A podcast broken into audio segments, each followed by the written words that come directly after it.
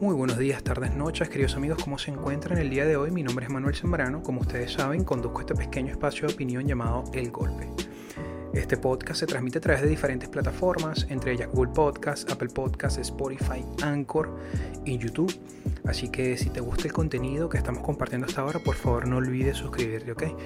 Dicho esto, seguramente usted está enterado que el gobernador de Santis, el gobernador de la Florida, ha mandado alrededor de 50 venezolanos a una, a una, pequeña, una pequeña ciudad llamada Martha Vineyard. Esto es una isla que está en el este de Boston. Se puede decir que han mandado a un 50, alrededor de 50 venezolanos a una zona de gente rica en Estados Unidos, al este de, de Boston, Massachusetts. Yo les voy a decir algo, me puedo atrever a decir que la gran mayoría de los venezolanos que se encuentran en este país tienen una idea política, tienen una idea sobre las fronteras en Estados Unidos bastante republicana. Esta idea sobre la seguridad fronteriza la adquieren una vez que llegan al país. De hecho, como inmigrante, hablar sobre migración es un tema delicado. Es, una conversación que se puede volver muy cínica fácilmente. ¿Por qué? Porque los venezolanos no tendríamos una forma concreta de definir si la política migratoria debe ser flexible o no, porque fue esa política flexible la que muy probablemente nos permitió estar aquí la gran mayoría de venezolanos. De manera que esta, esta historia venezolana con el venezolano que está cruzando a pie, atravesando la selva, por ejemplo, a través de Colombia y Panamá, es más de resentido que de otra, que de una idea ideológica clara. Eso es lo que trato de decir. Esto es un patrón que se repite muchísimo. Los venezolanos no, no, están sufriendo este patrón porque sí, los cubanos también lo tuvieron. Una vieja generación de cubanos que llegó a la Florida, al sur de la Florida, y dijeron que probablemente los que llegaron después no servían para nada. Es, es un patrón que se repite en nuestras sociedades. Yo no sé si esto es un rasgo característico, casi antropológico de nuestras culturas latinoamericanas, pero sucede. Y Venezuela, como ustedes saben, somos casi de 7 millones de personas regadas por todo el mundo, entonces no, no seríamos la excepción. Y una de las cosas que me llama la atención es que muchos de los venezolanos que están asentados en este país, además de que tener una perspectiva o un prejuicio muy claro hacia los aquellos que están atravesando. En la provincia panameña de Darién, un cementerio improvisado es el destino final de más de una docena de migrantes que intentó en vano llegar a Estados Unidos. No hay placas ni familiares, la mayoría de los restos son enterrados sin identificar. Fueron encontrados en la densa selva que se extiende en la frontera entre Panamá y Colombia, una zona de condiciones extremas y llena de todo tipo de peligros. Mi pregunta es, ¿piensa usted que lo que hizo el gobernador de la Florida fue honesto, fue sensato? Les voy a dar un dato. El año entre 2020 y 2021 cruzaron alrededor de 1.7 millones de migrantes a los Estados Unidos. Alrededor de un millón, un poquito más de un millón fueron retornados a sus países, a sus países de origen. Se puede decir que alrededor de mil indocumentados están atravesando la frontera y el, gobernador de Santis acaba de mandar a Martha Vineyard solamente 50 venezolanos, solamente para construir su base política. Si usted ve las entrevistas, que estuve viendo varias entrevistas el día de ayer, quedé, quedé obviamente indignado porque se nota que muchos de ellos no saben por qué están ahí. Sí, el viaje, del viaje de Teiza para acá nos dieron lo que una bolsa de comida donde venían galletas y refrigerio, algo de comer, sí, claro, nos dieron, otra, nos dieron algo de comer, un viaje de 40 horas, claro, un viaje bastante largo, bastante fuerte y bueno, lo que no fue inesperable fue aquí que nos dejaron a la deriva sin saber para dónde ir.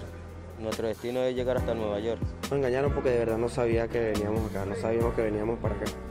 De hecho, uno de ellos dice, bueno, llegamos al lugar, la gente nos miró, los lugareños nos miraron y nos decían quiénes son ustedes. Y él dice, bueno, ¿y ustedes quiénes son? Bueno, en realidad si tú estás llegando, te no puedes preguntar quién eres, si eres el que está llegando, pero en todo caso, es evidente que muchos de ellos no sabían por qué estaban en donde estaban. De manera que el gobernador Ron DeSantis ha creado capital político a través de esta jugada con los migrantes. Y eso me parece que es indignante. Em, el gobernador Abbott, el gobernador de Texas, también hizo lo mismo, solo que en vez de mandarlos en avión, los mandó en autobuses. Un vuelo charter cuesta alrededor de 5.500 dólares por hora. Esto es volar desde el sur de la Florida o la Florida hasta hasta por lo menos Massachusetts son tres horas y esto es un presupuesto de más o menos 8 o 10 personas.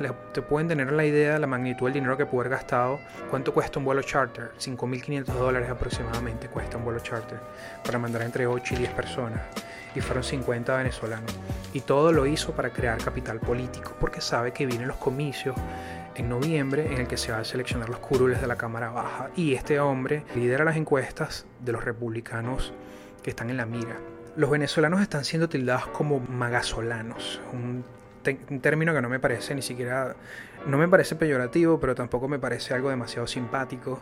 Esto viene, para los que no saben, de MAGA, que significa Make America Great Again, que es el eslogan que tenía Trump en su momento. Y pues el sufijo de pues, venezolanos con maga, whatever. El punto es que los venezolanos tienen que tener una pizca de sensatez a la hora de emitir una opinión política, sobre todo en términos migratorios. Yo creo que nosotros todavía, a pesar de que muchos de nosotros tenemos años en este país, tenemos una forma de comunicarnos una forma de expresarnos acerca de nuestra realidad política muy diferente a cómo se maneja en este país, a pesar de que ya pertenecemos a esta sociedad. Aunque si me, puedo atrever a decir y hacer un pequeño paréntesis, a pesar de que ya yo salí de esa vieja Venezuela, que, que ya, no la, ya, no la, ya no la siento como mía porque ya me fui de ahí tampoco siento mío el lugar donde estoy. Entonces me, me encuentro como, no sé si usted se siente de la misma manera, pero yo me siento como un extranjero dentro de esta situación. Mm, el gobernador de Santis tiene un presupuesto de 12 millones de dólares, de los cuales utilizó este recurso de los contribuyentes para mandar a estos venezolanos en estos vuelos charter a estos estados demócratas.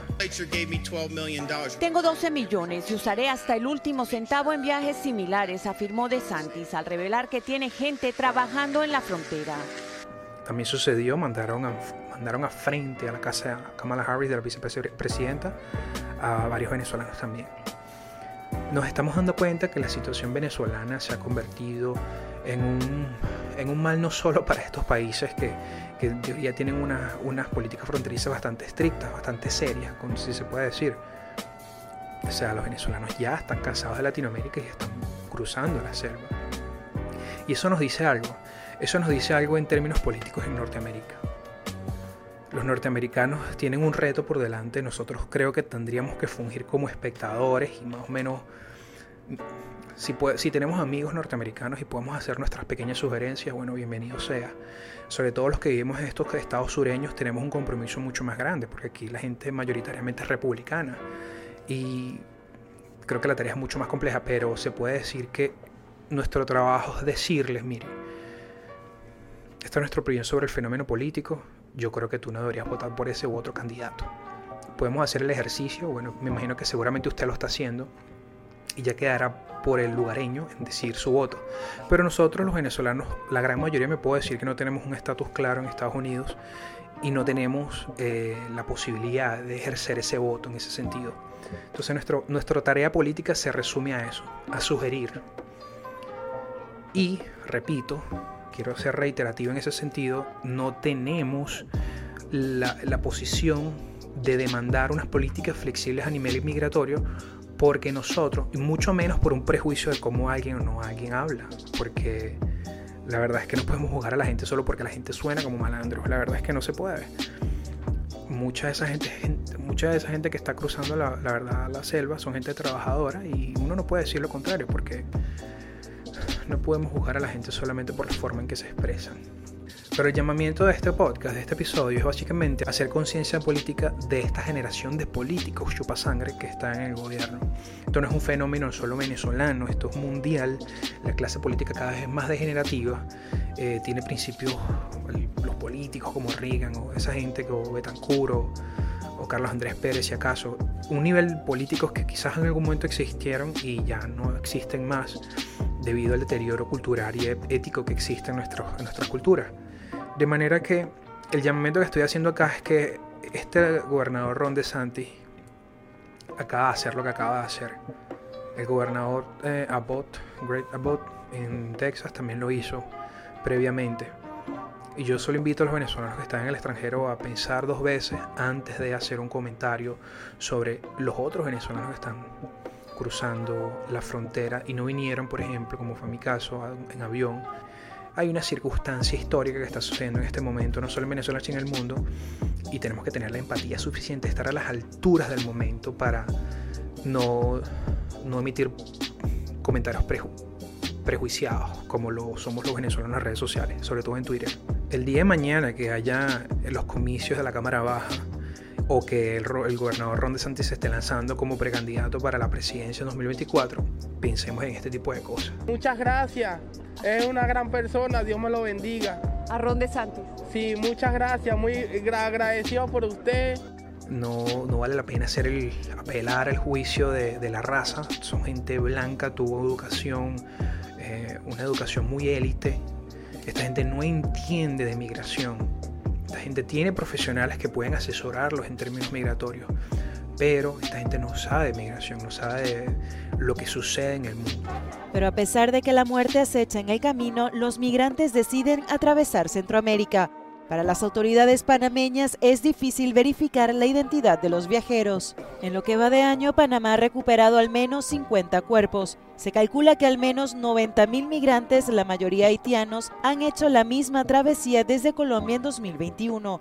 Mucha gente está diciendo, por ejemplo, que Maduro estuvo mandando mucho a esa gente que está cruzando por la frontera. La verdad es que, al igual que esto, hay muchas otras cosas que se dicen acerca de esta teoría en el que no tenemos pruebas para eso. Así que yo no lo uso como, un eventual, una prueba eventual. Si usted mira las entrevistas de la gente que está siendo entrevistada, vaya la redundancia, en, al este, en Martha Bittner, por ejemplo, son gente que se nota que están ahí porque vinieron a trabajar. Que ese es un llamamiento también a los venezolanos que están saliendo de su país. Nadie sale de Venezuela sin un plan. Y esta gente literal pareciera que estuviesen saltando a Estados Unidos sin un plan aparente. Eso genera suspicacia, pero se puede decir que eso es señal o causa del desespero de la situación económica. Todos saben que la situación en Venezuela es complejísima, no se está arreglando absolutamente nada. De hecho, cada vez que pasa el tiempo siento que a nivel estructural, a nivel ético, moral, la sociedad venezolana viene destruyéndose. Eso es creo que el destino de todas las naciones, podría atreverme a decir. Pero la verdad es que están saliendo y no tienen un solo plan, porque cómo es posible que lleguen a, crucen la frontera. entendemos que esta gente dura 30 días cruzando la frontera, pero son gente que no tiene una idea clara de dónde va a llegar y cómo va a llegar. Dijeron que aquí íbamos a llegar íbamos a tener hospedaje, trabajo, comida, ni que iban a una tarjeta con plata.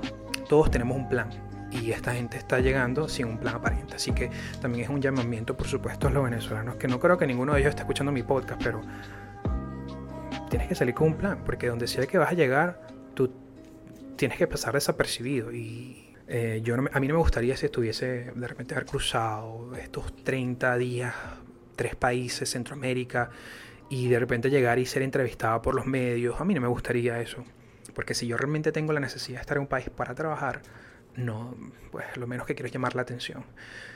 De manera que este era mi llamado, este era mi comentario en el capítulo 89 de, este podcast, de super podcast llamado El Golpe cuando vayamos a votar, sepamos y tomemos en consideración todo lo que están haciendo los políticos el día de hoy. Esta fue una jugada muy cuestionable. y yo estoy apelando a los demócratas porque ya, ustedes saben lo que yo pienso sobre el Partido Demócrata. Pero esa jugada de utilizar a los venezolanos como, como, una, como potencial político deja mucho que desear. Así que bueno, hemos terminado el episodio número 89. Espero verlos en una próxima oportunidad. Por favor, no olviden suscribirse a mi canal. Les hablo Manuel Zambrano y esto fue El Golpe.